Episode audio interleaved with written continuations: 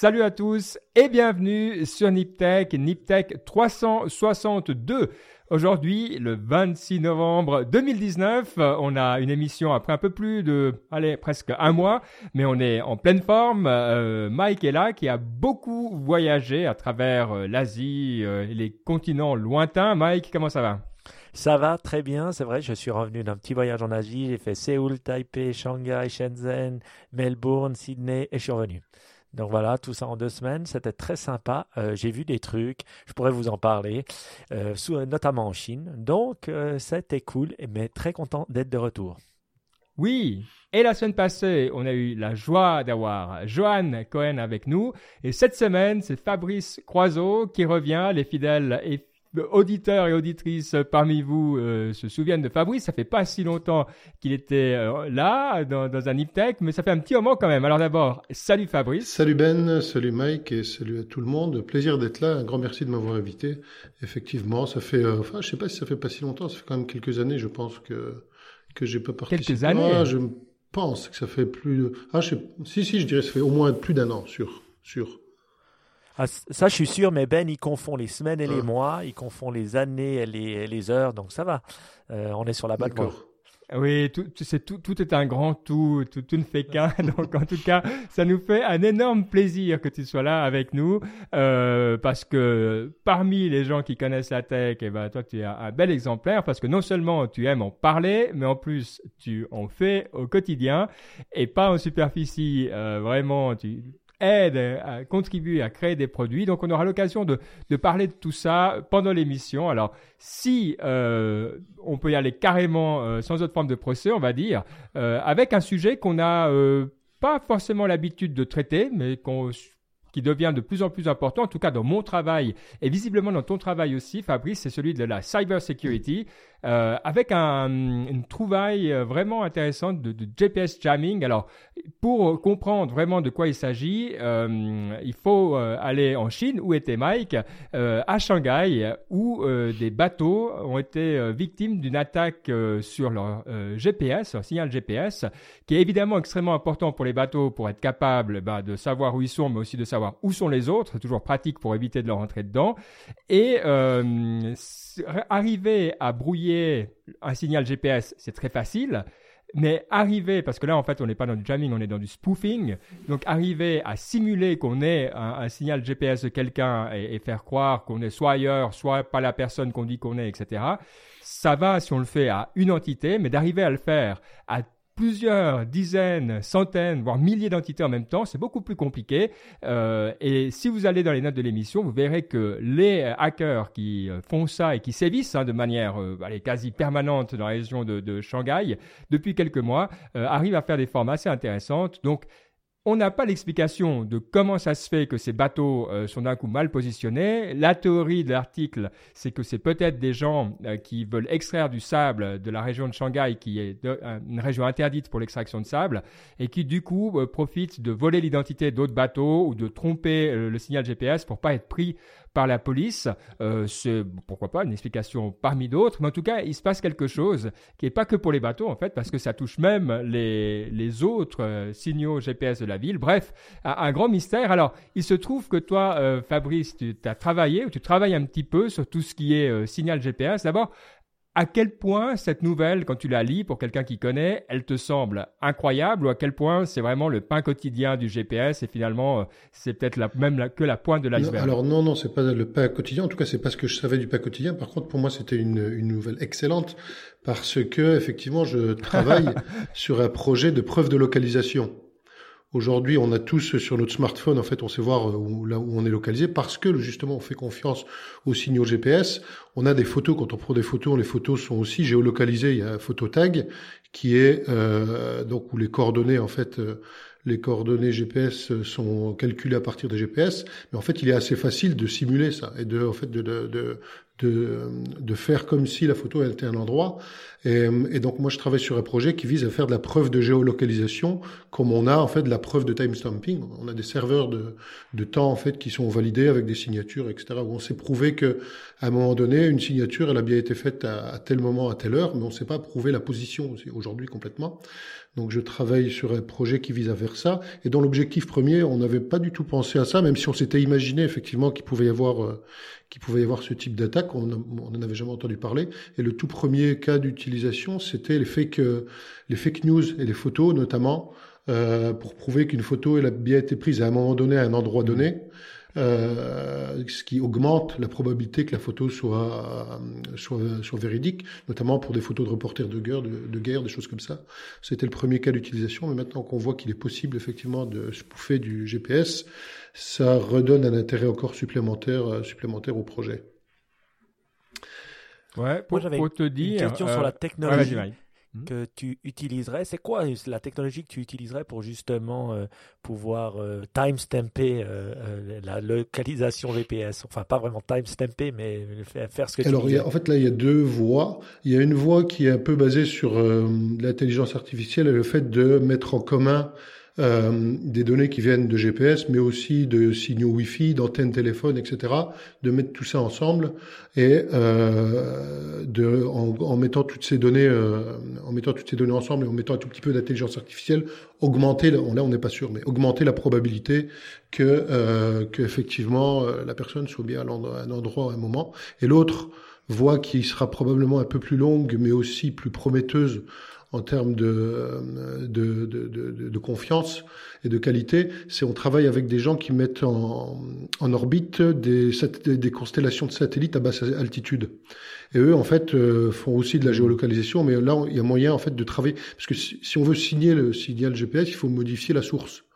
Et, et, donc là, eux ont moyen de travailler sur, de modifier la source en fait.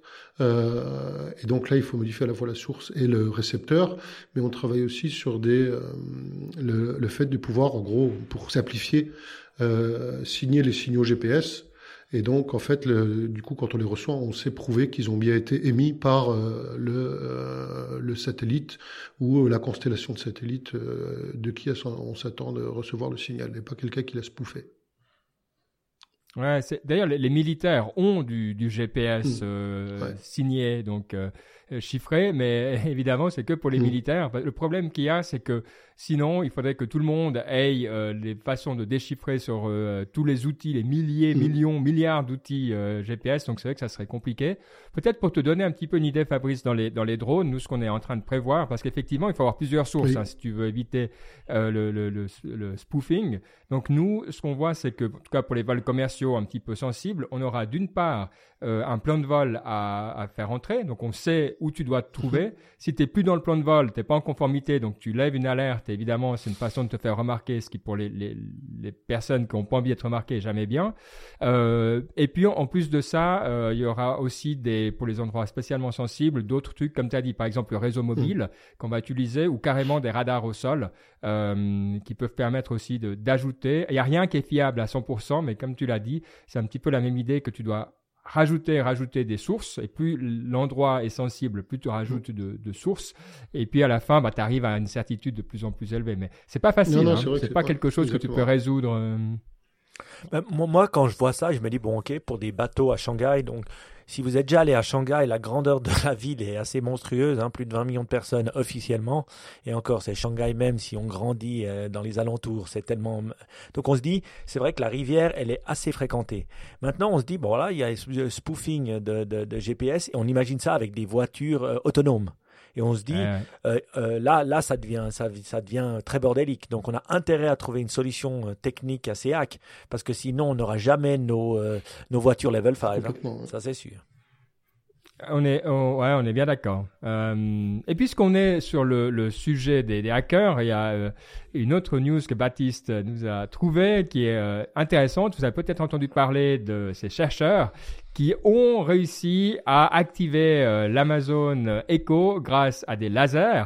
Euh, donc, euh, on pourrait, comme ça, vraiment à longue distance, si on arrive à taper sur le, sur le micro avec un laser, euh, bah, faire euh, tout ce qu'on veut, ouvrir une porte, euh, ou, qui sait, l'imagination est la seule limite ici. Alors, je me suis dit, hmm, est-ce que ce genre de nouvelles, en général, quand je les lis, je me dis, ok, c'est trop beau pour être vrai, donc on va quand même trouver quelqu'un qui a testé. Et euh, j'ai euh, été sur YouTube pour voir si quelqu'un avait testé. Et évidemment, quelqu'un l'a essayé. Alors, la personne qui l'a fait a pas réussi avec son euh, Echo à faire euh, vraiment fonctionner Alexa euh, grâce à un laser. Par contre, il a réussi avec un laser, en utilisant un, une sorte de petit panneau solaire et un haut-parleur, à mettre son téléphone lié au laser, taper le laser sur le panneau solaire et puis ça, les vibrations allaient dans le dans le haut-parleur et ça remettait sa voix effectivement. Donc en tout cas, le, concept, le proof of concept fonctionne. Il n'y a, aucun doute, hein, c'est vraiment bien fait. Euh, il explique après pourquoi il pense que ça marche pas, etc. J'ai trouvé ça hyper euh, intéressant et euh, ça montre le, tout le problème, mais quel problème de la sécurité depuis la nuit des temps. Quand on est la personne qui doit défendre, eh ben, il suffit d'une faille parmi des, millions de possibilités pour avoir un problème, tandis que quand on attaque, évidemment, il suffit de trouver cette une faille. C'est pas toujours facile, mais je trouve que ça c'est spécialement intéressant pour montrer à quel point il y a quand même des vecteurs d'attaque auxquels on s'attend pas et surtout contre lequel il, peut être extrêmement difficile de se protéger. On va pas mettre toutes nos maisons dans le noir. Euh, je veux dire, si on est quelqu'un, une personne sensible, la seule solution dans ces cas-là, euh, c'est bah, simplement de ne pas avoir ce genre d'appareil. quoi. Euh, Fabri, ouais, euh, Mike? Moi, j'avais une petite question technique parce que quand j'ai lu ça, et puis c'est wired, donc c'est toujours assez détaillé, mais je me dis, c'est supposé répondre à la voix. En quoi le laser peut se euh, peut bypasser, peut se faire passer pour une voix? Est-ce qu'on fait passer la voix dans le laser ou est-ce que le laser il, croit que c'est une voix donc il réagit? Non, alors la voix, euh, bah, c'est une vibration hein, simplement, donc sur euh, une certaine fréquence. Et le laser, donc c'est pas une vibration. Enfin, c'est c'est pas que le, laser va directement faire vibrer. Euh, ce qu'il pense, c'est que quand tu fais aller le laser on and off, ça crée des, petites différences de température. Et comme le micro euh, est petit et sensible, euh, la, membrane va réagir et, et, ça, il va comprendre si tu arrives à calibrer ça bien. en fait, il va, il va transformer ça dans la même fréquence, quoi. et donc, ça te fait exactement la voix. Donc, quand tu tapes dessus, tu entends vraiment la voix de la personne euh, exactement la même. Donc c'est fidèle, c'est pas que c'est un truc qui ressemble un peu, c'est vraiment pour tromper ce genre d'outil, il faut que ça soit très fidèle. Et là, c'est impressionnamment fidèle. Donc, en tout cas, dans la vidéo que j'ai vue et dans les explications que j'ai lues, j'ai pas trouvé quelqu'un qui arrive à expliquer extrêmement précisément pourquoi. C'est plutôt des, hypothèses comme celles que je viens de te dire. Euh, ce qui est d'autant plus remarquable parce que c'est pas un truc qu'on connaissait et puis on s'est dit il y a qu'à l'utiliser parce que voilà, il y a qu'à trouver comment euh, mettre le faisceau. Il fallait déjà penser à ce que ça, ça puisse marcher, ce qui est visiblement pas pas évident quoi. Euh, toi, Fabrice, euh, bon, je te demande pas si tu t'y connais en laser. Euh, euh, je pense que c'est un peu pointu, mais mais tu travailles tu travailles beaucoup sur la cybersécurité. Est-ce que pour toi, ce genre de considération quand tu travailles sur des, des produits bah, typiquement financiers, comment comment vous vous abordez ce genre de d'hypothèses peu probables Est-ce que c'est un souci Alors non, là, typiquement, ce sont déjà des outils en fait qu'on évite aujourd'hui que les acteurs, en tout cas ceux avec qui je travaille, en fait, évitent. Euh, ce sont des interfaces en fait qui aujourd'hui ils envisagent pas. Euh, parce que pour des raisons, de, notamment pour des raisons de sécurité, euh, mais des raisons de sécurité qui sont même encore plus basiques que, que celles dont on parle là. Hein. Euh, un truc tout bête, si je dis, euh, de, dis enfin, je, je, demande à mon enceinte quel est le solde de mon compte courant, j'ai pas forcément envie que la femme de ménage, quand elle passe, pour ceux qui ont une femme de ménage, elle puisse connaître le solde de mon compte courant, etc. Donc il faut mettre en place des mécanismes qui qui vont tout de suite diminuer la facilité d'utilisation euh, et la, la, reconnaissance de voix, euh, de dire ah ben oui mais euh, quand je demande ça, reconnaître précisément la personne qui fait la demande pour trouver et puis ne interdire quand c'est pas elle, c'est pas évident non plus. Donc aujourd'hui, ce sont pas des interfaces homme-machine qui sont envisagées, mais typiquement, en fait, ce, qu'on, ce que l'on voit en termes d'IoT, ce qu'on entend, moi je suis pas un, professionnel, mais quand je lis un peu, c'est que effectivement, c'est il y a beaucoup de failles en fait qu'on n'imagine même pas. Et euh, ce sont des, des, outils qui sont pas évidents du tout à sécuriser, euh, comme, euh, comme une, interface réseau par exemple, interface réseau tout simplement, euh, qui est beaucoup plus facile à, sécuriser que ce type d'outils. Donc euh, je pense qu'on n'a pas fini de trouver, de voir des, des failles de ce type-là ou de découvrir des nouveaux moyens de se faire passer pour X, Y ou Z.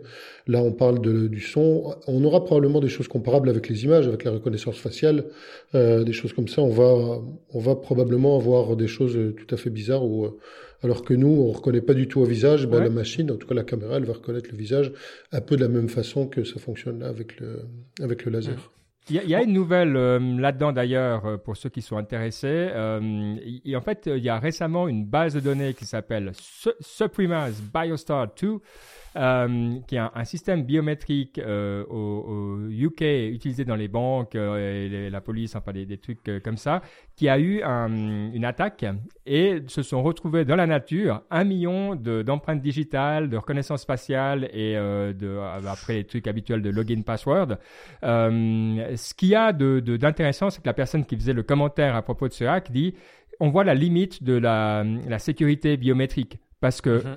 ce password que tu as, qui est ben, par exemple ta rétine, euh, si on arrive à avoir son, son double digital, euh, bah, tu peux pas changer ta rétine. quoi.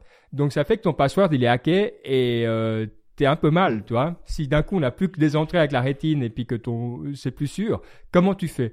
Et, et c'est là où c'est vrai que on revient à ce qu'on disait avant en sécurité, c'est absolument impossible d'avoir une solution pour tout. Tu es toujours obligé de d'entasser les solutions pour ensuite arriver à quelque chose de d'à peu près euh, d'à peu près sûr mais c'est euh, ouais pour avoir fait quelques kilomètres là ces dernières deux semaines je dois dire que une chose qui a changé maintenant euh, pas quand on parle quand on passe les passport control dans la plupart des pays ils deviennent de plus en plus automatisés. C'est-à-dire tu passes ton passeport il scanne le, biométrique et après clac il y a une caméra derrière hop qui te reconnaît. Et je dois dire ça fonctionne extrêmement bien. Une vitesse assez folle. On était ben, les Chinois sont assez forts là-dedans. Je les regardais parce que je m'étais mis derrière la. J'attendais quelqu'un et je me suis mis derrière les douaniers. Donc, comme ça, je voyais un peu le logiciel qu'ils utilisaient et la reconnaissance était d'une rapidité. Euh, et, c'est vrai qu'on voit que la reconnaissance, elle est utilisée, euh, le Face ID, comme on l'a sur l'iPhone, est, utilisée de plus en plus. Moi, j'ai vu tous les, les, banques, les systèmes bancaires, en tout cas en Suisse, euh, switch de, des, SMS aux cartes au, au Face ID. Donc, est-ce que le Face ID peut être spoofable. Je me dis, ben voilà, il devrait recréer l'image de moi, parce que finalement, euh, c'est quand même avec la caméra que ça fonctionne. Donc, euh, euh, comment, comment ça marche? Moi, c'est peut-être une question à toi, Fabrice. C'est, et pourquoi ils changent tout ça, ça? Est-ce que c'était plus safe que le SMS, plus safe que ce qu'on avait avant? Tu, tu, veux dire sur les téléphones pour la, reconnaissance? Ouais. Bah, c'est surtout. Et puis ils passent tous au Face ID. C'est surtout plus simple en fait à utiliser. C'est déjà plus simple. voilà. Et après, c'est vrai qu'on dit une propriété d'un bon mot de passe, c'est de pouvoir être changé. Euh, or, le Face ID peut pas être changé, les empreintes digitales peuvent pas être changées. C'est un vrai problème en fait en tout ce qui est biométrie. Euh, mais le, c'est un, c'est euh, c'est plus rapide, c'est beaucoup plus simple à utiliser. Euh, et c'est pas si évident que ça euh, avec les caméras des téléphones, des iPhones en tout cas. C'est pas si évident que ça à, à se bouffer non plus, hein, à, à se faire passer. Alors, on peut avec des le même visage qui est en 3D, etc. On peut, c'est possible, mais c'est quand même pas évident du tout on voit en fait, vous en avez déjà parlé dans d'autres dans d'autres Tech, en fait, les robots qui euh, qui arrivent en fait à faire des émotions, à, quasiment simuler une émotion, et c'est assez bluffant aussi. Aujourd'hui, on est aux prémices, mais dans euh, dans quelques temps, on arrivera quasiment à faire le, à faire la copie, et il sera beaucoup plus facile de copier euh, un visage à ce moment-là quand on arrivera à faire le 3D qu'à copier n'importe quoi d'autre. Euh, mais pour revenir au, au, passeport, en fait, par contre, ça c'est vraiment hyper sécurisé parce que je sais pas si vous savez comment ça fonctionne, mais dans, dans les passeports, il y a une RFID, en fait, un chip qui contient tout un tas de données qui sont signées par le gouvernement qui émet le passeport. Et en fait, pour débloquer ça, il faut d'abord scanner la petite, il y a une petite bande, une sorte de QR, de, de mhm. barcode qu'il faut commencer à scanner. En scannant ça, on a une clé qui permet d'accéder aux, euh, hmm. aux, données RFID. Et dans les données RFID, il y a nom, prénom, date de naissance, etc. Et il y a aussi la photo. Et la photo qui est utilisée pour comparer au visage, c'est pas la photo qui est sur le passeport, mais c'est la photo qui se trouve signée par euh, par l'organisme d'émission du passeport. Et là, on a quelque chose qui est quand même très très sécurisé, qui est, qui est très compliqué à, à falsifier hein, quand on utilise les données qui sont dans le RFID du passeport. Ah ouais, c'est fou ça. Mike, moi j'avais une question. il y a des euh, applications, juste pour, il y a des applications Android qui permettent de faire ouais, ça. Regarder. D'accéder aux données qui sont dans le passeport. Ouais. Ah bah tiens, je vais, je vais bon, tester ça quoi. Non, j'ai vu un jeu euh, sur Twitter passer, euh, évidemment en Asie, euh, où tu peux payer juste en mettant ta tête à la caisse, et puis bah voilà, ça, ça débite directement sur ton compte. Mais visiblement, il y a des jeunes qui s'amusent à se mettre en groupe quand ils payent la tournée, et puis le visage qui est choisi, c'est celui bah, qui paye, tu vois. Est-ce que est-ce que tu as vu ça, Mike? Est-ce que tu as payé avec ta tête dans les pays asiatiques que tu as visités Est-ce que tu as vu des gens faire ça.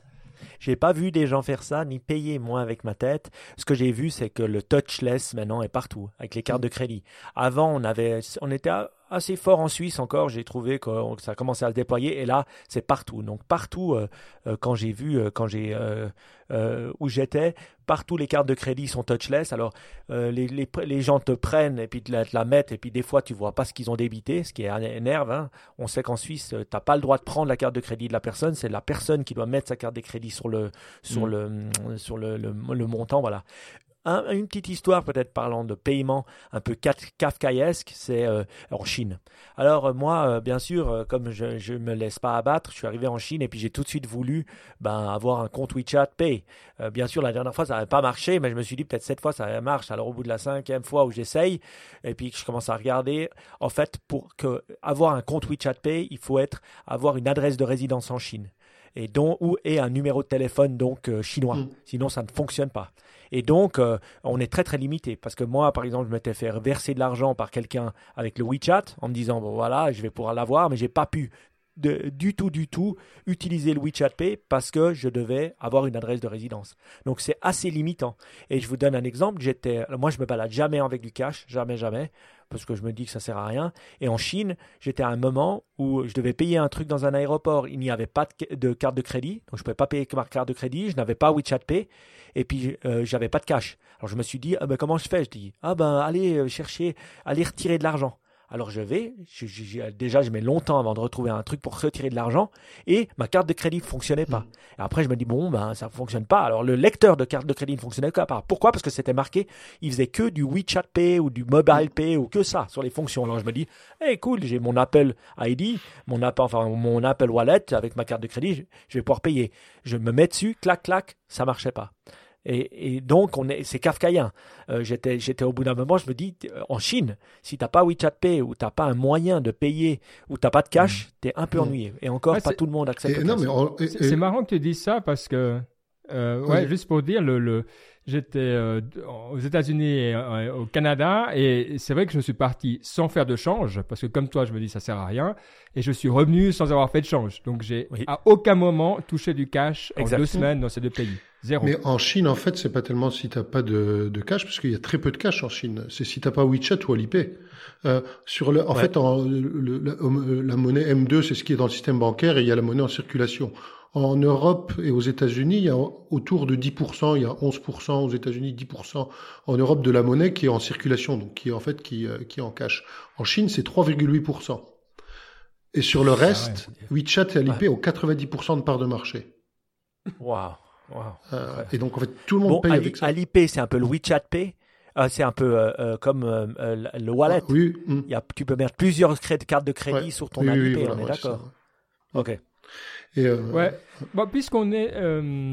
Pardon, ouais. non, non, c'est bon. Bah, puisqu'on est dans le domaine financier, toi, Fabrice, on sait que tu connais bien.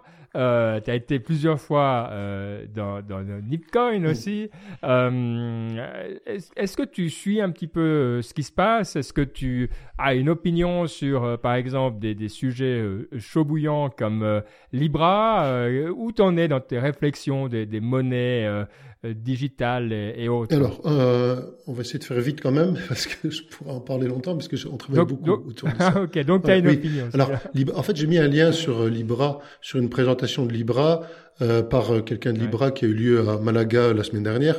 Euh, pourquoi? Parce que en fait, c'est vrai qu'en ce moment, moi, quand j'entends parler de Libra, c'est plus ça va, ça, ça fonctionne pas, ça va pas fonctionner, parce que d'une part, un certain nombre d'acteurs sortent et d'autre part, les régulateurs bloquent tout ça. Et en fait, euh, bizarrement, j'étais euh, presque surpris euh, de voir que les la personne, personne de Libra, d'Andy Spart, n'était pas du tout inquiet. En tout cas, il paraissait pas du tout inquiet par la capacité de Libra à, à venir sur le marché, parce qu'il dit, euh, alors un, leur première cible, euh, ça c'est ce qui avait été présenté, c'est les 1,2 milliards de personnes qui sont pas bancarisées du tout et qui vont payer avec un téléphone. Et en termes de régulation, euh, ben, en fait, y a pas, euh, on parle pas d'ouvrir de compte en banque, de faire de banque, de faire tout ça. Et l'autre aspect, c'est le produit financier lui-même, le panier de devises. Eh bien, en fait, c'est un, un, produit financier assez classique. C'est comme un fonds d'investissement euh, avec uniquement des, des monnaies euh, qui existent. Et en fait, ils vont être complètement, ils sont déjà d'ailleurs complètement compliant, euh, donc compatibles avec la régulation en Suisse. Euh, et, euh, et, si on voulait interdire, si aujourd'hui si les régulateurs voulaient interdire Libra, eh ben ils devraient presque faire voter une nouvelle loi pour, euh, interdire ce type de ce type de d'outils de, de, de, paiement parce que euh, parce qu'il n'y a pas de aujourd'hui il n'y a rien qui dans la législation actuelle dit que euh, ben, c'est interdit. D'ailleurs quand on regarde un peu en détail tout ce qui est dit par tout le monde personne dit que c'est interdit. Tout le monde dit que c'est très dangereux ce qui est différent. euh, c'est vrai que ça serait très dangereux, probablement dangereux, si tout d'un coup euh, la grosse majorité des transactions financières se, fait, se ferait avec Libra ou avec n'importe quel autre euh, Libra contrôlé, ou en tout cas où Facebook est un acteur important. C'est vrai que ça, ça, peut changer un peu la donne et les banques qui sont déjà pas toujours bien en point, bien en, en point en ce moment, euh, s'en porteraient pas encore mieux, bien au contraire. Mais il n'est pas. Aujourd'hui, en tout cas, d'un point de vue de la régulation, il n'y a aucun obstacle à ce que Libra voit le jour. Euh, après, l'adoption, on verra. Euh, mais euh, donc ils sont toujours sur une, une sortie courant d'année prochaine euh, sur Libra. Et, Moi j'ai une question sur, sur Libra juste. Parce que c'est vrai qu'on pense monnaie, comme on dit Chine, hein, Alipay, mm. WeChat, mais c'est toujours intranational, c'est pas mm. international. C'est et, et est-ce que c'est pas ça le, le, défaut finalement de Libra? C'est pas de le faire par pays, mais de vouloir être supranational, euh, qui sera difficile à mettre en place? Je ne je suis pas sûr que ça ce soit ça rende les choses plus difficiles à mettre en place. Moi, j'aurais tendance à penser, à un moment donné, ils pensaient à faire euh, en fait plusieurs stablecoins un par devise, ce qui paraît une bonne idée. Mais euh, moi, j'aurais hmm. tendance à penser que s'ils font ça, là, on est vraiment sur quelque chose qui est très proche de la devise euh, et de monnaie électronique, alors que en fait, dans le cas d'un panier de devises, on est plus proche d'un produit financier.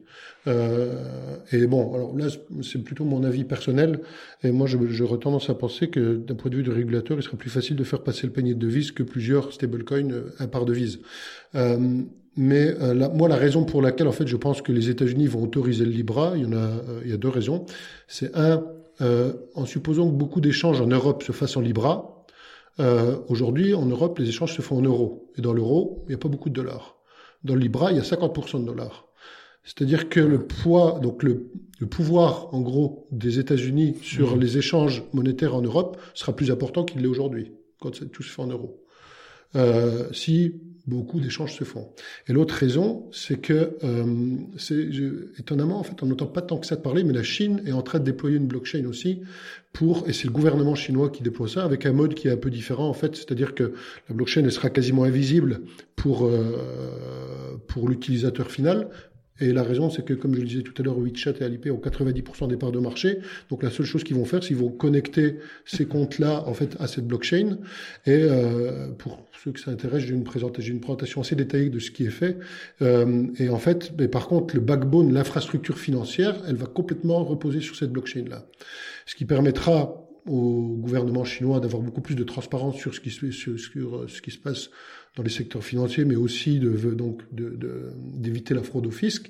Et sur, mais bon, à la limite, ils voient déjà beaucoup de choses en Chine. Moi, ce que je trouve aussi intéressant, c'est que euh, vous savez que la Chine investit beaucoup en Afrique, et donc le, le prochain pays qui va se développer, qui va exploser, c'est l'Afrique. Aujourd'hui, la Chine investit beaucoup en, en Afrique, et si à un moment donné ils disent ah ben maintenant en Afrique, vous pouvez vous ouvrir des comptes sur notre blockchain chinoise et payer avec mmh. ça Là, en fait, il peut y avoir une vraie bataille entre euh, quel est le système financier qui va, qui va être utilisé en Afrique. Libra avec Facebook se positionne sur l'Afrique et à mon avis c'est aussi un endroit où euh, ces deux blockchains vont euh, vont entrer en, compétition avec là peut-être un petit avantage pour la Chine qui a déjà fait beaucoup d'investissements sur euh, sur l'Afrique. Donc moi personnellement je pense bon j'aurais peut-être tort hein, que le premier à accorder en fait à, autoriser Libra ça va être les États-Unis et quand les États-Unis l'auront utilisé il va être très très difficile pour les Européens ou les autres pays de dire non non pas chez nous. Mais on verra. Ok, bon, bah, en tout cas, donc toi, tu suis, euh, tu es encore assez optimiste sur la, la, suite de Libra. Moi, je, je partage, hein, j'ai déjà dit ici, ton, ton opinion là-dessus. Je pense que tu peux pas juger d'une technologie par les gens, euh, les, les corporates euh, qui sont euh, chauds ou pas à l'adopter ou à la soutenir. On sait que les corporates de toute manière sont en général plutôt mauvais pour choisir les technologies du futur. Donc c'est vrai que c'est plutôt l'adoption et les les cas d'utilisation qui sont intéressants. Je, partage bien ton avis. Il y a un autre cas qui a été annoncé, euh, un autre cas, une autre nouvelle un peu fintech qui a été annoncée euh, dernièrement, c'est euh, l'arrivée de Google dans les, checking accounts, donc aux États-Unis, dans un partenariat avec Citigroup. Donc c'est l'idée d'avoir des comptes courants hein, qui sont par Google. Donc l'idée c'est pas qu'on peut mettre son compte courant dans Google, il faut ouvrir un nouveau compte courant si on est aux États-Unis pour pouvoir bénéficier euh, de cette offre. Google dit que c'est pour faciliter les paiements euh, en ligne et que par conséquent, euh, ils n'ont pas l'intention d'analyser les données qui sont sur le compte, ce qui est la moindre des choses, hein, mais bon, ou de, ou de voilà, d'utiliser vraiment pour à des fins marketing plus que ça, à, à voir exactement ce qu'il en est, mais est-ce que c'est vraiment, moi c'est le genre de nouvelle, je me dis ouais bon, euh, moi j'ai, toi j'ai euh, Revolut, on a N26, j'ai, pas besoin, j'attends pas que Google me fasse un checking account. Euh, qu'est-ce que tu vois là-dedans toi? Est-ce que c'est juste euh, bof, on en parle parce que c'est Google, ou est-ce qu'il y a quelque chose de plus que ça? Alors là, c'est pour le coup, c'est pas évident. Euh, c'est pas évident en fait de, de, de, comprendre également ce que cherche à faire pour moi, de, euh, ce que cherche à faire Google de ce côté-là. Euh, ils ont Google Pay donc qui est déjà utilisé hein, pour la partie pour la partie paiement. Euh, mm-hmm. Mais bizarrement, quand on euh, quand j'écoute un peu ce que les analystes, en fait, quand ils analysent ce que fait Apple avec Apple Pay, puis les ambitions d'Apple avec Apple Pay euh, et les ambitions de Google avec Google Pay, il semble y avoir une vraie stratégie d'Apple aussi pour à un moment donné euh, se passer complètement des émetteurs de cartes, en fait, et faire euh, une solution de paiement complètement. Google, euh, j'en entends moins parler directement. Donc euh, aujourd'hui, il y a une vraie bataille pour chez les chez les Gafa pour, euh, pour être dans le monde financier, pour être un vrai acteur de, de, de services financiers. Euh, c'est peut-être la façon que Google, euh, de Google de, de, de, rentrer dans cette bataille-là, qui est différente des autres, qui a le mérite d'être différente de celle d'Apple et de celle de Facebook. Euh, mais c'est bizarre parce que c'est quand même, euh, c'est quand même faire avec les armes du passé, quoi. Mais de mon point de vue, en tout cas. Mais bon. Ouais. Moi, moi, moi, je trouve assez intéressant le fait que on est vraiment devenu euh, presque cette année la bataille du paiement.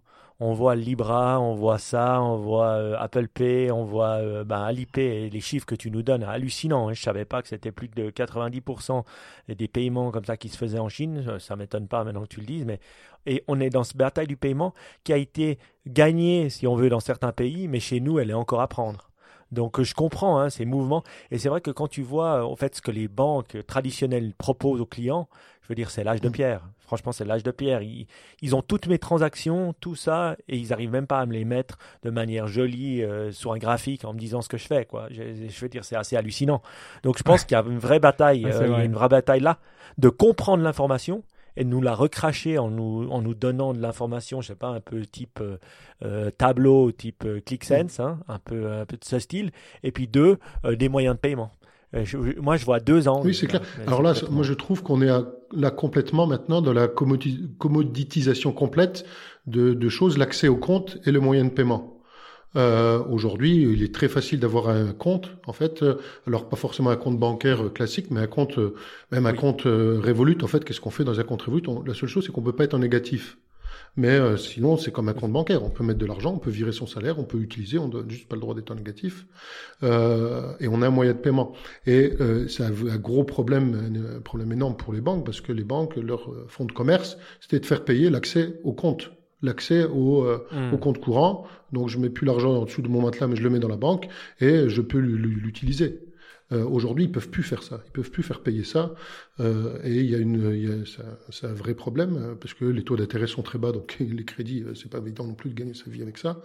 Euh, et il y a une, c'est vrai quand moi je vois en fait la, place du Luxembourg est une place financière importante. C'est la, ah ouais. Et je vois le, la frilosité chez les acteurs pour sur pour envisager leur avenir à court, à court même à court terme. Euh, et là, il y a, il y a probablement quelque chose d'assez violent qui se prépare, euh, qui se prépare pour les acteurs du, du, du, secteur financier en Europe, en tout cas. Vu de loin, je ne sais pas ce que vous en pensez, mais moi, j'ai l'impression que la Suisse est un peu préservée sur tout ce que tout ce que je raconte là. Pourquoi, je ne sais pas trop, mais j'ai l'impression qu'elle est qu'elle est plutôt préservée. Bon, je, euh, je, trouve que la Suisse, elle a deux un système bancaire un peu ouais, qui est retail, mais on n'est que 8 millions de mm. personnes.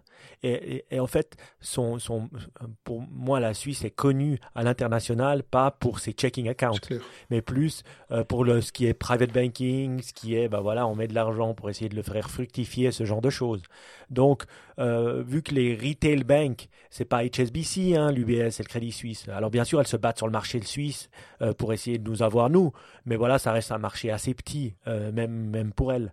Donc je crois que c'est peut-être pour ça euh, que. Mais, mais c'est intéressant de voir. Euh, c'est vrai euh, ils nous faisaient payer l'accès au compte, payer euh, ce qu'on devait retirer. Puis maintenant qu'on retire plus d'argent, qu'on paye plus, et puis qu'on n'est plus d'accord de, de, payer pour l'accès au compte, et puis qu'on peut se faire du N24 ou du Resolute très facilement, ben voilà, euh, je veux dire, pourquoi est-ce qu'on devrait être dans une banque? Aussi, puis ils nous offrent, qu'est-ce qu'ils nous offrent de plus? Alors c'est clair que quand la banque, elle t'offre de t'emprunter de l'argent, enfin, de te prêter de l'argent pour acheter une baraque, tout ça, là, tu commences à être un peu plus, entre guillemets, coincé, ou de mèche avec eux, je dois dire. Ouais. Bon, en tout cas, c'est euh, intéressant. On va suivre, euh, va continuer à suivre ce domaine. Mais il y a un autre domaine dont je voulais te, te parler, euh, Fabrice, parce que toi, tu es euh, l'heureux propriétaire d'une Tesla. Alors évidemment, Tesla été dans les nouvelles cette semaine avec la présentation de leur déjà mythique Cybertruck. On va en parler un tout petit peu sur pourquoi ils ont, pourquoi le Cybertruck a cette tête-là. Mais d'abord, juste toi toi, donc, tu as une Tesla depuis combien de temps Depuis un an et je, depuis euh, juin, début juin de l'année dernière. Donc, ça fait un an et 4-5 mois. Hmm. Ok, et, tu peux nous dire le modèle C'est lui, c'est un modèle S, en fait, euh, avec la plus grosse batterie, la batterie 100. Euh, un modèle S 100D qui fait 500 km d'autonomie, qui les fait vraiment. Donc après, il faut pas rouler, il faut pas être tout le temps en mode accélération maximale, mais qui fait vraiment les 500 km d'autonomie, alors que j'avais un peu euh, c'est plutôt euh, Karine, mon épouse, qui avait un peu euh, la crainte de plus pouvoir partir en vacances, mais en réalité, ça se fait très bien. Enfin, moi, j'ai pas, pas de souci, parce que les vacances démarrent quand on part de la maison, donc même s'il faut s'arrêter, c'est vrai que ça prend un peu plus de temps, il faut s'arrêter au superchargeur, mais ça marche super bien. Et en fait, c'est, ça fait aussi bon, même si c'est pas déjà les prix des voitures ont pas mal changé. Et puis mine de rien, quand on part en vacances, par exemple, eh ben on paye pas du tout de carburant pendant toutes les vacances. Aujourd'hui, en tout cas parce que les superchargeurs sont encore gratuits. Je, je que je l'ai pris quand euh, les superchargeurs étaient gratuits. Puis quand on va dans un hôtel, ben, il ne faut pas payer le, le, rechargement. Donc en fait, on a, on a du carburant gratuit pendant, pendant toutes les vacances. Euh, donc j'ai pas ce problème d'autonomie, je le vois pas. Et puis moi, je aujourd'hui, je changerai pas. J'ai regardé les autres modèles électriques un peu, euh, parce que maintenant il y a des modèles full électriques chez un peu toutes les marques. Et euh, je trouve que Tesla a vraiment une avance, euh, beaucoup d'avance, parce qu'ils ont, ça, ça, on le lit partout, ils ont vraiment repensé la voiture à partir de, de zéro. Euh, et c'est beaucoup beaucoup de logiciels et peu, un peu de mécanique, alors que euh, et le logiciel qui est très centralisé, alors que dans les autres voitures, euh, en fait, les, les, différents éléments communiquent beaucoup moins, voire ne peuvent pas du tout communiquer. Et les mises à jour sur Tesla font vraiment des nouvelles fonctionnalités. donc moi, je suis assez fan, j'aime beaucoup. Après, ce qui m'étonne toujours un peu, c'est comment les régulateurs, c'est je comprends pas en fait qu'il y ait aussi peu de régulation autour de ça. Il y a des mises à jour. encore ce, matin, il y a une, nouvelle mise à jour. Je ne sais pas, est-ce que ces mises à jour-là sont validées par je ne sais pas quelle autorité aux États-Unis euh, ou dans chaque normalement dans chaque continent, voire dans chaque pays.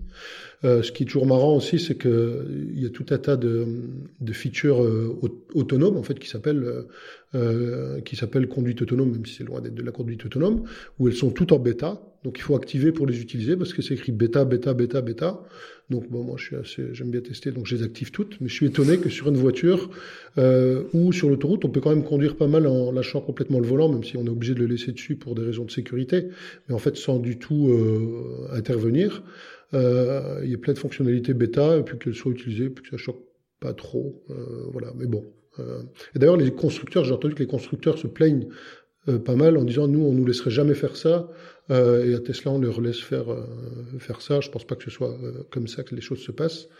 Mais force est de constater que bah, c'est bien tu as un régulateur qui t'écoute.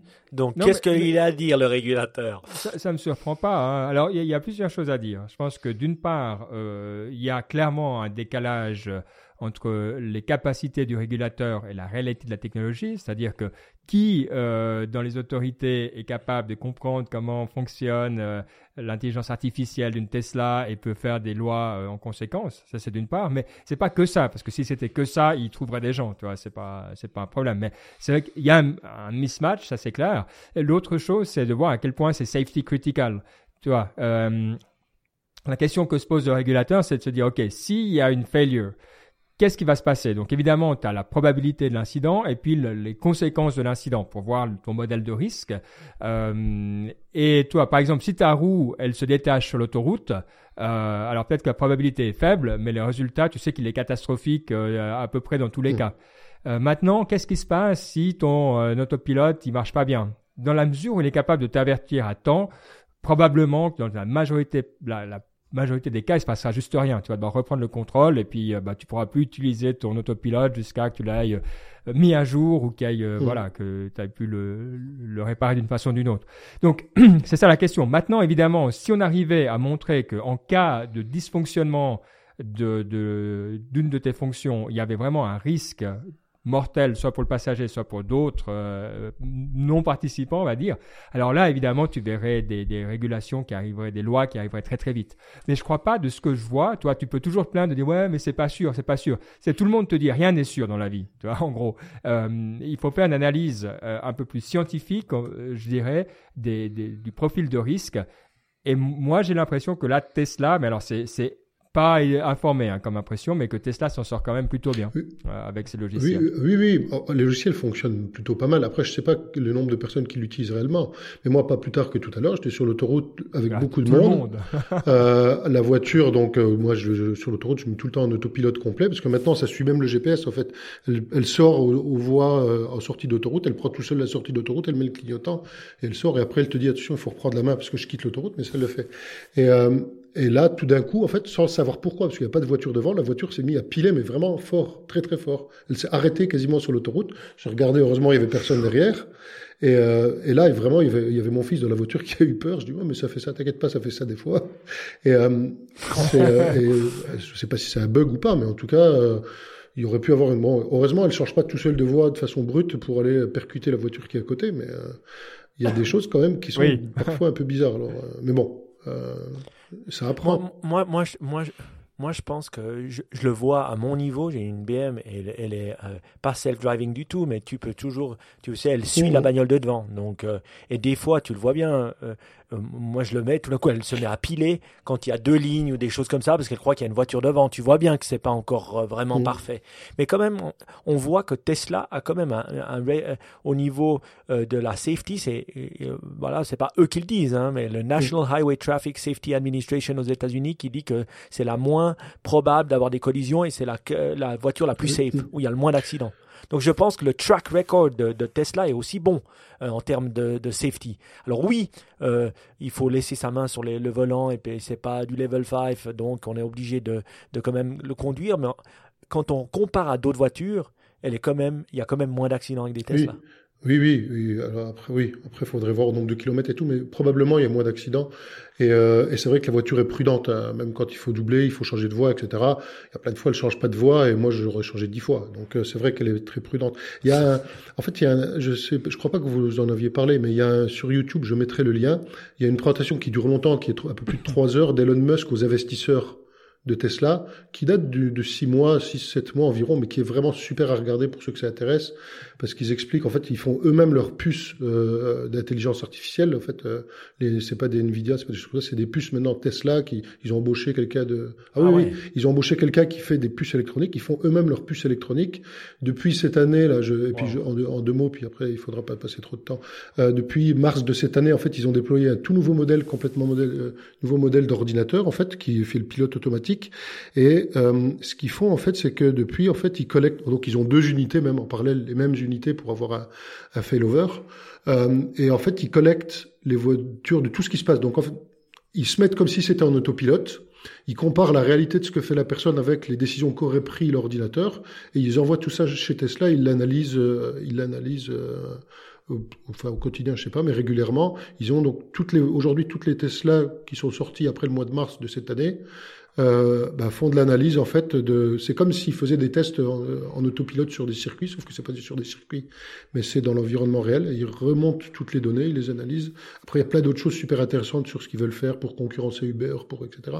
C'est vraiment. Je mettrai le lien. bon, ça dure deux heures et demie, mais c'est super intéressant aussi en termes de conduite autonome, comment ils voient les choses. C'est mm. pas mal. Ok. Ouais, bah écoute, on est preneur. Alors peut-être je veux juste revenir évidemment sur le, l'ancrage de, de, cette nouvelle. Euh, c'est le, le, Cybertruck. Alors c'est vrai qu'il y a eu beaucoup de commentaires sur la tête, de, de enfin sur la, le design de ce Cybertruck. Euh, si vous l'avez pas vu, c'est que vous étiez probablement euh, parti en vacances sans connectivité aucune. Mais j'étais curieux de, de, comprendre un petit peu pourquoi. Et ce qui est intéressant en fait, c'est que le Cybertruck est créé à partir d'acier formé à froid. Euh, et pas d'aluminium euh, comme beaucoup de voitures, et pas non plus euh, en fibre de carbone, ce qui avait été un des objectifs à, l'origine. et la raison, c'est que la, la, tonne de fibre de carbone coûte plus de 100 000 dollars et euh, la, tonne de d'acier euh, laminé à froid ici, euh, 2500 dollars. Alors vous me direz, ouais, mais bon, là, pourquoi on dit euh, acier formé ou, à froid ou à chaud? Typiquement, l'acier formé à chaud, c'est celui qu'on utilise pour les rails de chemin de fer. C'est le même procédé, le même processus au début, on chauffe, on forme, mais quand ça refroidit l'acier, bah, évidemment, il y a des imperfections qui se créent. Et si on n'est pas très sensible à ces imperfections euh, ou qu'on trouve ça joli, hein, parce qu'en architecture visiblement c'est utilisé, eh bien on garde l'acier euh, laminé euh, ou formé à, chaud. Mais si on veut être très précis et avoir vraiment tout le temps la même, euh, disons la même qualité, on continue une fois que c'est à température ambiante à le repasser au laminage et donc on obtient des euh, formes parfaites. Alors maintenant, le problème qu'il y a avec ça, c'est que c'est extrêmement solide et que du coup, c'est à peu près, euh, ah, c'est pas impossible, mais c'est vraiment vraiment très difficile déjà de faire des angles. Euh, mais en plus de faire des formes, alors là, euh, disons, je crois qu'ils avaient carrément pas de machine assez résistante pour le faire. Donc du coup, ils se sont dit, ok, euh, en conséquent, on va le faire tout droit. Alors ça, c'est c'est beau, c'est cool. La question que j'ai, que j'ai pas réussi à trouver de réponse pour le moment, et puis si quelqu'un parmi vous a la réponse, c'est que à l'époque, on se souvient, il y avait les Volvo qui disaient ouais, on est les plus solides, et puis évidemment, tu pouvais, euh, elle bougeait pas, mais maintenant on sait que pour la sécurité, c'est beaucoup mieux d'avoir une voiture qui se déforme plutôt qu'une voiture euh, qui arrache tout parce que bah, ça absorbe le choc. Donc j'imagine que cet acier a le meilleur des deux mondes, c'est-à-dire qu'il doit quand même pouvoir se déformer tout en étant très solide. Donc là, c'est là où je comprends pas encore tout à fait euh, où il est le trade-off parce que l'alu on l'utilise pas parce que que parce que c'est chouette, mais aussi parce qu'il a cette capacité d'absorption en cas d'accident. Euh, mais en tout cas, voilà, le, le, choix du design est lié au choix d'une d'une matière et je trouve ça cool. Je trouve que c'est intéressant quand tout se marie. C'est un vrai bel objet euh, industriel dans ce sens-là pour moi. Euh, après, est-ce que j'en prendrais un? Non. Fabrice, toi qui es déjà... Enfin, Mike, toi, tu as, un SUV et Fabrice, tu as une voiture électrique. Alors, est-ce qu'un de vous deux prendrait euh, le Cybertruck pour aller au, boulot? Personnellement, c'est trop voyant. C'est mon côté.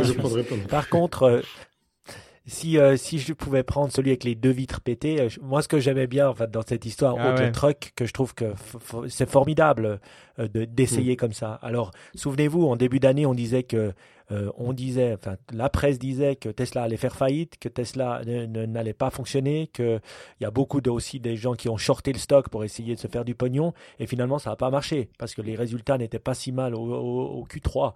Donc, on voit qu'ils ont cette capacité d'innover, ils ont des technologies bien à eux, et franchement, euh, voilà, euh, en sortant de ça deux jours plus tard, il y a quand même eu 200 000 précommandes. Et quand ils font des précommandes, je crois qu'ils doivent mettre de l'argent. Alors, je crois pas que c'est 50 000 dollars, je crois que c'est 5 à 10 000 dollars, mais quand même, 5 à 10 000 dollars, 200 000 personnes, rien qu'aux États-Unis, c'est quand même conséquent. Euh, et moi, moi, j'aime bien la forme, j'aime bien le design. Ce que je trouve drôle, ben, c'est toujours les présentations d'Elon Musk, et on voit que c'est vraiment un original, parce qu'il a lancé la balle dans le. il a lancé la balle en croyant que finalement euh, la, la vitre était un peu protégée, mais c'était la vitre avant qui est protégée, pas sur le côté. Et donc il avait mal, même il avait juste mal préparé sa présentation, et c'est pour ça qu'il a jeté les deux balles dans la vitre parce qu'il était sûr qu'elles étaient les Ah. deux. J'ai vu d'autres explications. Alors, Ah parce ouais que j'ai vu une vidéo où il teste justement sur la vitre de côté et la balle rebondit vraiment Ah contre ouais la vitre. Donc, Ah, il semblerait qu'il y ait eu un problème. Mais bon, après, va savoir. Mais là, on est plus dans le domaine, tu sais, des, des bas-fonds de l'Internet avec des, des, des fake. Alors c'est l'epic fail. Est-ce que ça va dépasser l'epic fail de, de Microsoft? Je crois pas, parce que je trouve que c'est tellement cool. Et puis finalement, voilà, il est là, il présente, et puis qu'est-ce qu'on s'en fout de toute façon, Euh, même si ça rebondit pas et que c'est cassable, la vitre, c'est quand même innovant. Donc bravo à eux, bravo à Tesla qui, euh, qui je trouve, euh, ben, rebondit et commence à avoir une vie malgré qu'on lui, lui disait qu'il était mort. Et puis je trouve que l'innovation, elle est assez dingue. Après, elle doit sortir pour deux ans. Est-ce qu'il faudra attendre trois? Ben peut-être. Bon, je vous propose une dernière petite news rapidement avant qu'on passe à la partie inspiration. C'est sur euh, le streaming war euh, qui fait rage depuis maintenant quand même quelques années aux États-Unis. Euh, mais petit point de la situation parce que Disney a lancé son offre très attendue Disney Plus, euh, qui euh, visiblement un succès clair. hein, mais on le savait, le catalogue Disney est vraiment, vraiment alléchant pour toute une partie et plusieurs segments de la population à coup sûr. Euh, Apple a aussi lancé euh, la, la TV Apple TV euh, dont alors là c'est c'est pas tout à fait euh, la joie au même niveau. Euh, donc il va falloir peut-être revoir un petit peu la copie pour Apple. Hein, il suffit pas d'avoir le, hardware. Juste pour voir, moi, je dois dire, ni l'un ni l'autre ne me tente plus que ça. Euh, J'ai même pas Netflix, euh, donc voilà, c'est dire. Mais euh, peut-être que vous, vous êtes plus euh, intéressé par ce genre de contenu. Euh, Mike, toi, tu as dit que tu serais intéressé par Disney+. Je sais même Oui. pas si c'est disponible en Europe, en fait. Non, pas en- encore. Je crois que c'est que États-Unis, Canada, et c'est quand même 6,99$, donc vraiment pas cher. Normalement, je crois que c'est moins cher que, que, que ce que Netflix fait, parce que Netflix c'est autour des 9 dollars, je crois. Moi, ce que je crois, c'est la guerre du contenu. Et puis cette guerre du contenu, Disney peut la gagner. Pourquoi? Parce que toi, tu parles de Disney, mais c'est pas que Disney. C'est euh, tous les, les- c'est Star Wars et tout, tout, tout le, le truc Tout ont Marvel, en derrière fait. qui est Toute la- gigantissime. toutes les licences Marvel sont chez Disney maintenant. Mm. Exactement. Et c'est ce catalogue énorme qui est gigantissime que tu as, pour lequel tu as accès pour 6,99$. Je veux dire, quand euh, le premier jour, tu as 10 millions de personnes qui s'abonnent, euh, c'est bon signe pour ton, pour ton domaine. Sans compter que c'est vrai que quand on a des enfants, euh, j'abandonne tout de suite Netflix et je vais sur Disney, mais alors à la seconde. hein. parce que franchement, en plus, tu peux te faire plaisir à regarder des nouveaux, euh, des nouveaux Star Wars et des choses comme ça. J'aime bien cette guerre et et je me dis où est-ce qu'elle va. Donc c'est la guerre du contenu, c'est-à-dire c'est la guerre du créateur de contenu. Donc qu'est-ce que ça fait? C'est qu'ils peuvent faire de plus en plus de cool films et les créateurs ont de plus en plus de pognon. Et qui se fait plaisir dans ça? Bah, C'est nous, parce qu'on a de plus en plus de de belles choses à voir. Je veux dire, quand on regarde les séries et les films qui sont faits aujourd'hui, ils sont incroyables. Euh, je, lisais encore que Netflix a payé plus de 150 millions pour faire The Irishman avec Martin Scorsese et puis De Niro et plein d'anciens qui, qui font un truc un peu mafieux. Ils ont payé 150 millions. Et tu peux l'avoir au cinéma, mais il sera sur Netflix avant. Donc cette guerre, elle est là, et c'est la guerre du contenu, et moi je trouve ça génial. Donc pour tous les jeunes euh, qui veulent faire du contenu, eh ben, euh, non seulement ça, mais ils vont avoir du pognon. Une, deuxième chose, c'est Apple, pourquoi elle va perdre cette guerre? Parce qu'Apple ne sait pas faire du contenu. En plus, s'ils se mettent des barrières en disant que ça doit être PG-13 et puis qu'il n'y a pas le droit d'avoir du sexe et de la violence, ça ne fonctionnera pas. Un autre truc que j'ai trouvé intéressant, et je l'entendais parler sur notre très cher euh, podcast Pivot, euh, qui disait, il disait que euh, Amazon et HBO essayent de se situer. Eux aussi, ils ont un catalogue énorme. Ils essayent de se situer et normalement, ils devaient, ils et ce qu'ils veulent devenir, c'est commencer à mettre leur catalogue un peu partout. Et ce qui est dommage, parce que ce qu'ils expliquaient, c'est qu'ils deviendraient le Walmart du contenu alors qu'ils sont premium. Donc, on ne sait pas encore comment HBO va se positionner alors qu'ils ont un contenu aussi formidable. Vive la guerre et vive euh, le, streaming parce que, en tout cas pour le consommateur, c'est cool. Que je trouve intéressant, c'est que, euh, en fait, ce que je, je me dis, c'est que c'est la guerre de l'attention. La guerre pour tous ces acteurs d'avoir des gens qui restent plusieurs heures devant l'écran en train de regarder le, le site, le, le, le service de, de l'acteur. Et en fait, euh, donc Netflix, Disney, Apple aussi vont sur du streaming d'émissions, de TV, de séries, de choses comme ça. Euh, on, on, avait mis, on n'aura pas le temps d'en parler trop, Google va vers le jeu vidéo. Et finalement, le streaming de jeux vidéo, c'est aussi de l'attention de mhm. gamers, de personnes qui vont passer du temps à jouer, à être devant le site et à faire. Eux ont déjà, ont déjà YouTube aussi, Google. Et Facebook, eux, euh, vont avec Oculus, en fait, euh, ils vont lancer début d'année prochaine un, un, environnement en réalité virtuelle. Donc ça va être plus, probablement, ça va toucher moins de personnes tout de suite. Euh, côté Facebook, ils ont évidemment les murs Facebook, etc. Mais je, moi, je trouve que leur, euh, euh, ce qu'ils font avec Oculus va dans cette direction de capter l'attention des gens qui ont le service, qui utilisent le service pendant longtemps, euh, pendant, mhm. pendant plusieurs heures possiblement. Et je trouve que la guerre, elle se situe aussi là. Et c'est intéressant de voir entre les séries, les télés, les jeux vidéo, le, la réalité mhm. virtuelle, etc., comment chaque acteur essaie de se positionner pour capter un maximum d'attention des, des utilisateurs. Ouais. Bon, en tout cas, euh, effectivement, plus il y aura de contenu intéressant, mieux c'est. Et je suis d'accord avec toi, Fabrice. Moi, je suis plus intéressé par effectivement les jeux vidéo euh, en streaming que euh, les nouvelles plateformes de, films. Mais ça, c'est la beauté du truc. On a pour tous les goûts. Bon, allez, parce que nous reste quand même pas énormément de temps, on va profiter de passer à la partie inspiration. Mike, maintenant que tu es à minimal, digital minimal, eh ben, tu as peut-être moins de choix. Euh, déjà, raconte-nous comment ça se passe quand on est un, voyageur euh, digital minimal.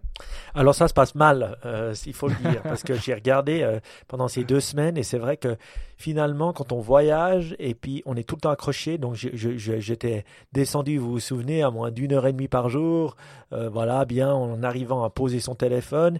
Et c'est vrai que quand on voyage, vu qu'on est tout le temps euh, on reprend vite l'habitude de l'avoir euh, comme ça seconde main et euh, d'être une extension de soi-même. Donc, je dois dire, j'ai été très mauvais pendant ces deux semaines.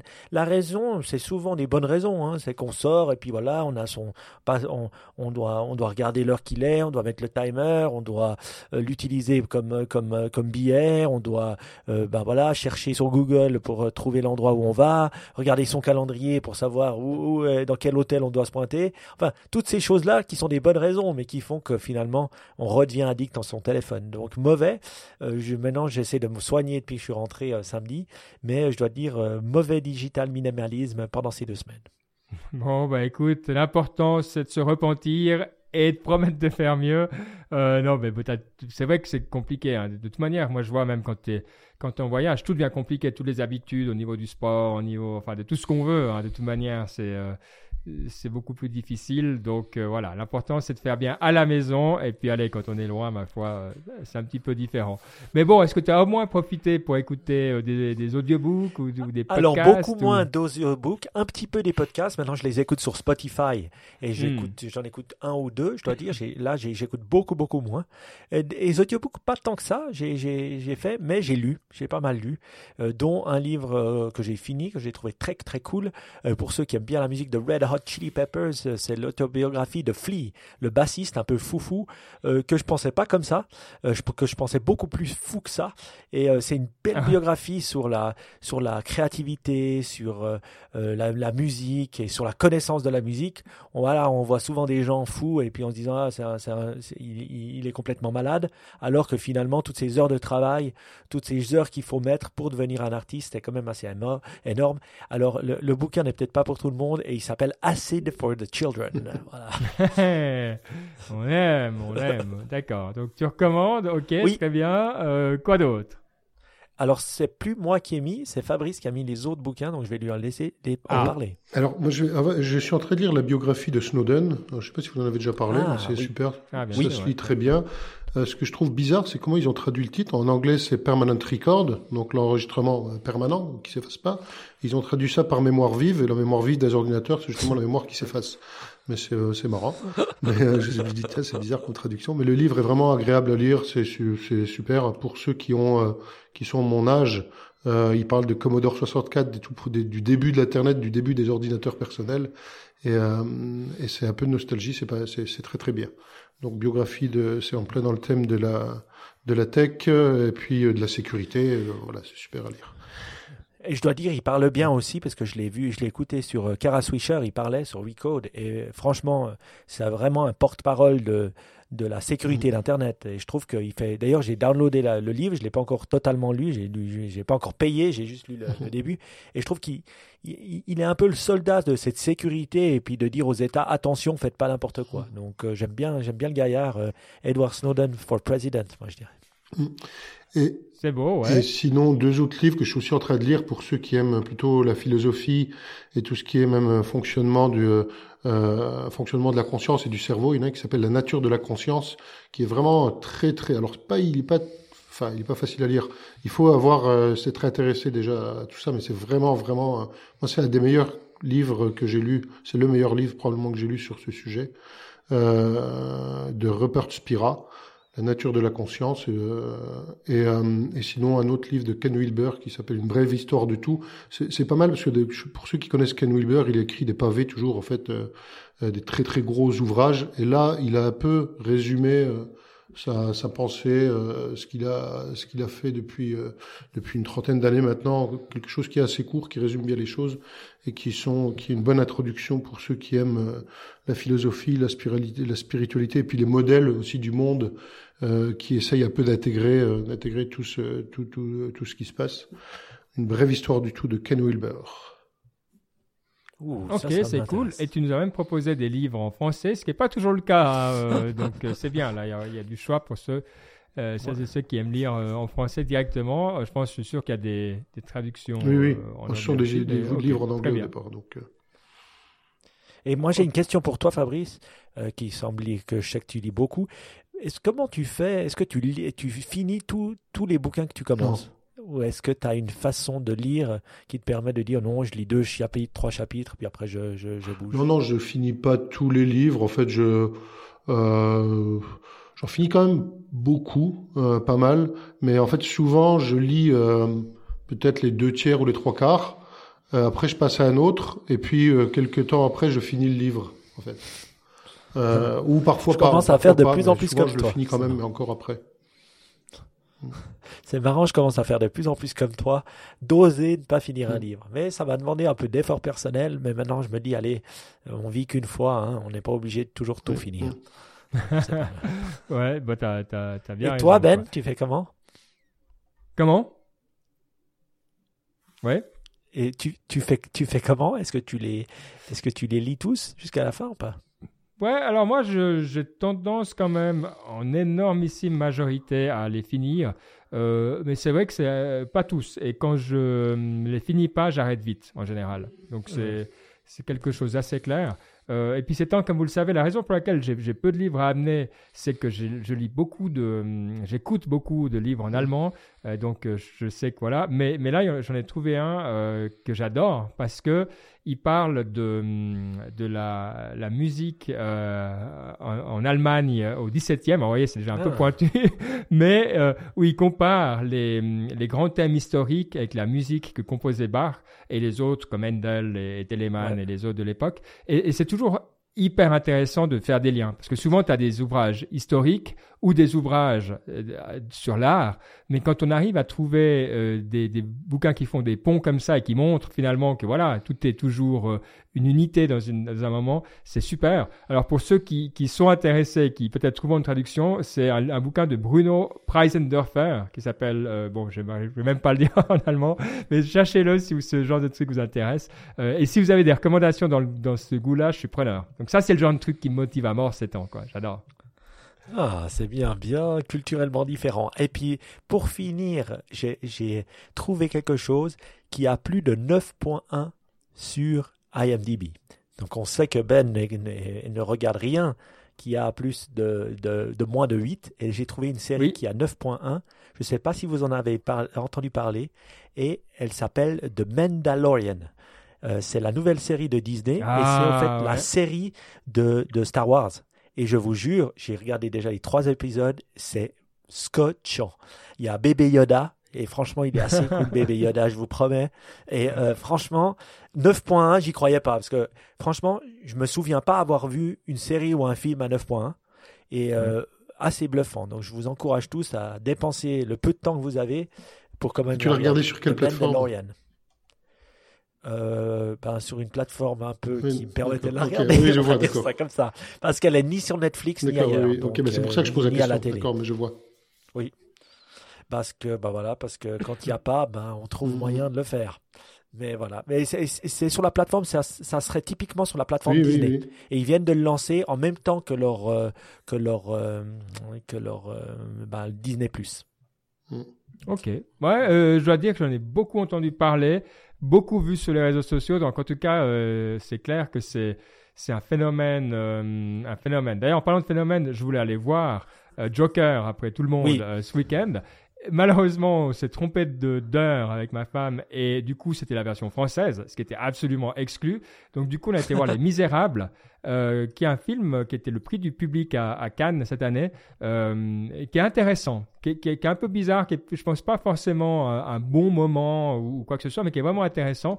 Et de nouveau, si, euh, parce que moi je suis un peu éloigné des banlieues françaises, je dois avouer, donc on a d'autres soucis, je serais curieux d'avoir la vision de quelqu'un qui connaît mieux les banlieues françaises sur ce film. N'hésitez pas à nous faire un petit tweet ou à me faire un petit tweet at Bekurdi, parce que je me demandais à quel point, voilà, combien c'était romancé. Euh, donc, si vous allez voir Les Misérables et que vous, euh, et que vous connaissez de plus près euh, ce, monde, dites-moi. et je le recommande quand même, il, il vaut la peine. C'est bien d'avoir des, films français comme ça. Mais retourne voir Joker, il vaut la peine. Je pense que c'est un très, très, très, très beau film. Et puis, ouais, il mérite d'être d'être regardé même plusieurs fois, je pense, tellement qu'il est profond. Ah.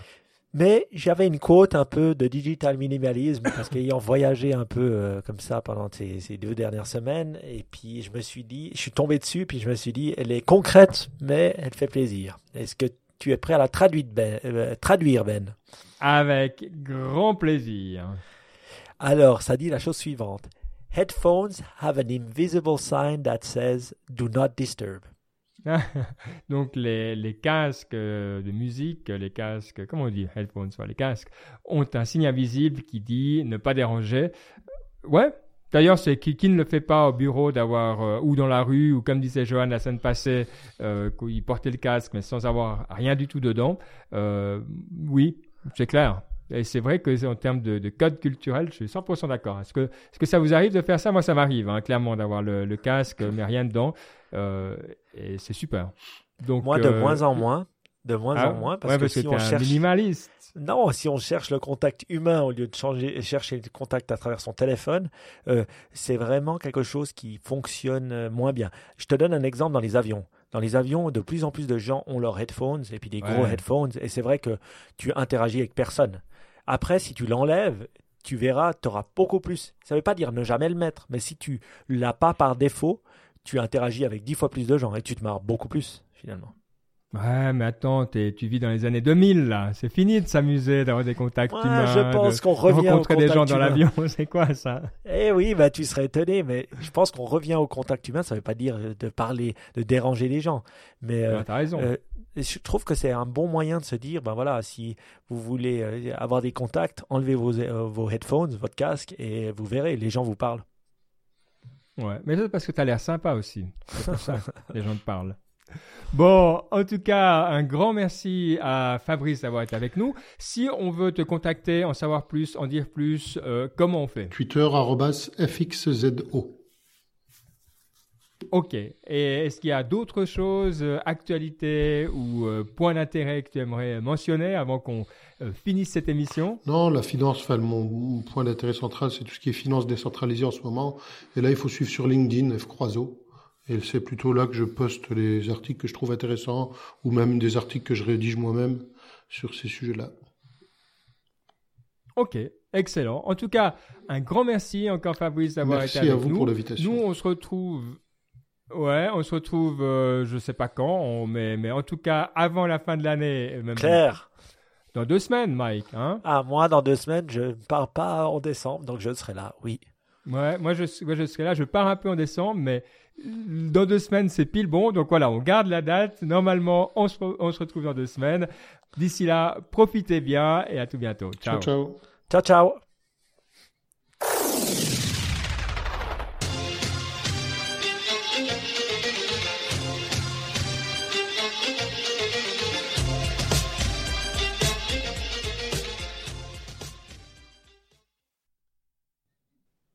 Voilà. Alors, je sais pas, je crois qu'on laisse ouvert l'enregistrement. Si tu laisses ouvert, c'est bon. Parfait. Ah, alors, c'est fantastique. Bon, merci Fabrice, comme on a dit. Euh, bah, il nous reste à trouver, tu sais, tu étais le maître, euh, Yoda, Baby Yoda, de trouver des noms d'émissions. Donc, euh, oui. on va te laisser à toi l'honneur. Ah, c'est sympa. alors, on a parlé de quoi? De Libra, de Tesla, de. De Yoda. Hmm. justement. Ah ouais, c'est pas. Cyber quelque chose peut-être? Cyber Yoda Cyber Yoda Oh, le Cyber Yoda. J'adore au lieu du Baby Yoda. Ah, mais il faut que vous regardiez The Mandalorian, je vous jure. Il est fabuleux ce truc. Franchement, il va vous scotcher. C'est vraiment dingue. Je dois dire, c'est vraiment quelque chose. Euh, ça faisait longtemps que je n'avais pas vu une série comme ça. Et on n'a on pas parlé de Black Friday, tiens. Eh non, on n'a pas parlé de Black Friday. Mais on, ah ouais, on juste. Bon, il faut, il faut, parler de quoi? C'est pas grave, c'est juste comme ça, parce que c'est vrai qu'on en entend partout ailleurs. Euh, Black Friday, Black Friday, Black Week, euh, Cyber Monday. ouais. ben, voilà. Alors maintenant, maintenant, moi qui travaille un peu dans le retail, je dois dire, ces dernières années, c'était Black Friday, puis c'était le week-end, et maintenant c'est devenu Black Week. Ouais.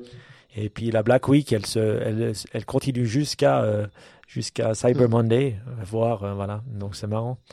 C'est vrai que j'ai eu un super deal. Même là, j'ai pris un hôtel euh, pour revenir de, voyage euh, et il y avait euh, un deal Black Friday pour cet hôtel. Et c'est que j'ai eu, c'était vraiment un excellent deal, quoi. Genre, il était 80 euros à la place de normalement 180 euros, quoi. Ah ouais, ça, ça fait plaisir. C'était vraiment, a c'est marrant de voir parce que alors je comprends, à l'époque c'était plutôt dans le physique aussi, c'était plutôt les magasins. Puis là maintenant tout le monde fait des, euh, c'est plus que des, enfin c'est plus dans l'électronique ou dans le, des trucs comme ça quoi. Donc euh, ouais, c'est bien. Et jeune Padawan, comment t'as trouvé l'émission? Quelques petites critiques, quelques petites choses à dire Est-ce qu'on a dit faux euh, Rien, je crois. Mais non, c'était vraiment très bien. J'ai bossé les thèmes cette fois. Ouais, ouais, ouais. J'ai pris du temps pour lire tous les, les liens, regarder en plus. Ouais, j'ai euh, trouvé que t'avais été bon pour une fois. Et puis que t'avais pas slacké. Bravo, Ben. non, mais les deux premiers sujets, cybersécurité, ça c'était très technique. Parce que, ouais, les, les histoires du laser et tout, et du, pareil, du GPS jamming. C'est aussi, c'est, c'est important parce que c'est dans la, dans la technique, vous voyez? Ouais, je pense que c'est bien des fois qu'on qu soit un peu plus. Euh, ouais, mm. c'est bien ça. non, et puis j'ai bien aimé ton euh, le, feedback. Euh, j'ai trouvé sur les banques et tout. Je pense qu'on a dig deep sur des, des, sujets plus compliqués où moi, je veux dire, j'arrive à me à, en parler au niveau méta, si on veut bien, ou très haut, mais après j'arrive pas, j'ai pas la connaissance pour aller dans les détails. Donc ça, j'aimais bien le fait que Fabrice, toi, tu arrives à aller dans les détails sur ça, c'était cool, ça faisait plaisir. Et ouais, Libra par exemple, c'est un sujet compliqué parce que chacun, parce que pour l'instant c'est chacun qui donne son avis et qui dit oui, moi je veux ça, moi je veux ceci, mm. mais il n'y a pas vraiment de, on c'est pas, ça veut rien dire par rapport à ce qui va vraiment se passer quoi. Mm. Ouais.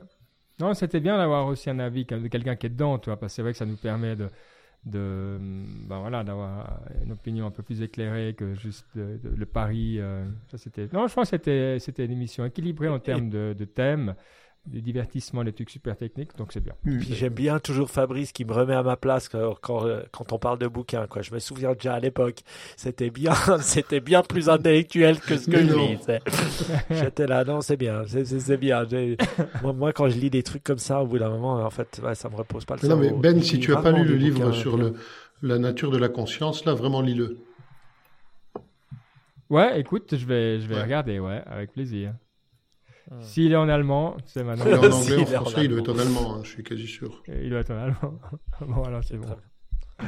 Bon, fantastique. Alors écoutez, je pense qu'on peut arrêter l'enregistrement. Et puis euh, voilà, c'était bien. Donc euh, on, remettra ça à l'occasion, Fabrice. ciao. ciao. Ciao.